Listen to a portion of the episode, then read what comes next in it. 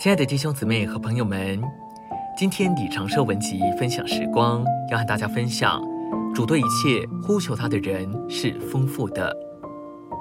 使徒保罗尚未蒙主拯救时，是个奉命捆绑一切呼求主名的人。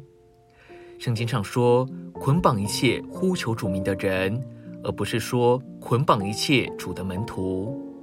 这表明呼求主名在早期是跟从主之人的记号。这种呼求必定是别人听得见的，因此成了一个记号。那时信徒很难隐藏他们自己，因为呼求是他们的习惯。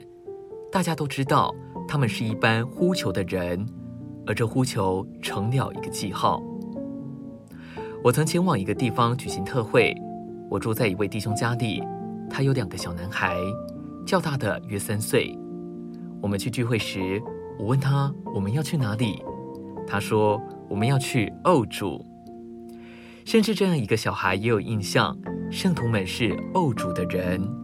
每当他们来在一起，他们就来在一起哦主。使徒行传二章告诉我们，神将他的灵浇灌在我们身上。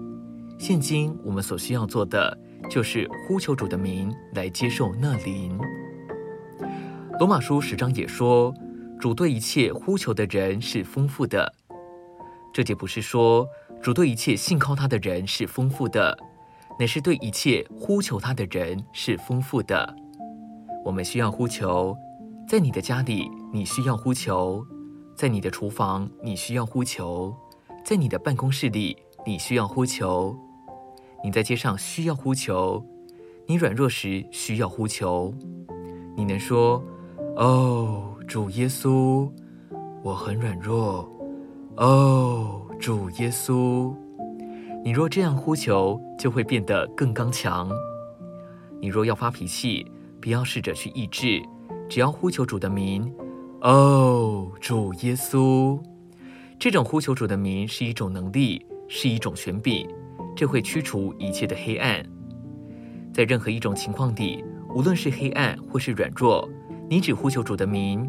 呼求哦，主耶稣，你会享受基督的丰富，因为主对一切呼求他名的人是丰富的。凡呼求主名的，就必得救。今天的分享时光，你有什么摸着吗？欢迎留言给我们。如果喜欢的话，也可以分享出去哦。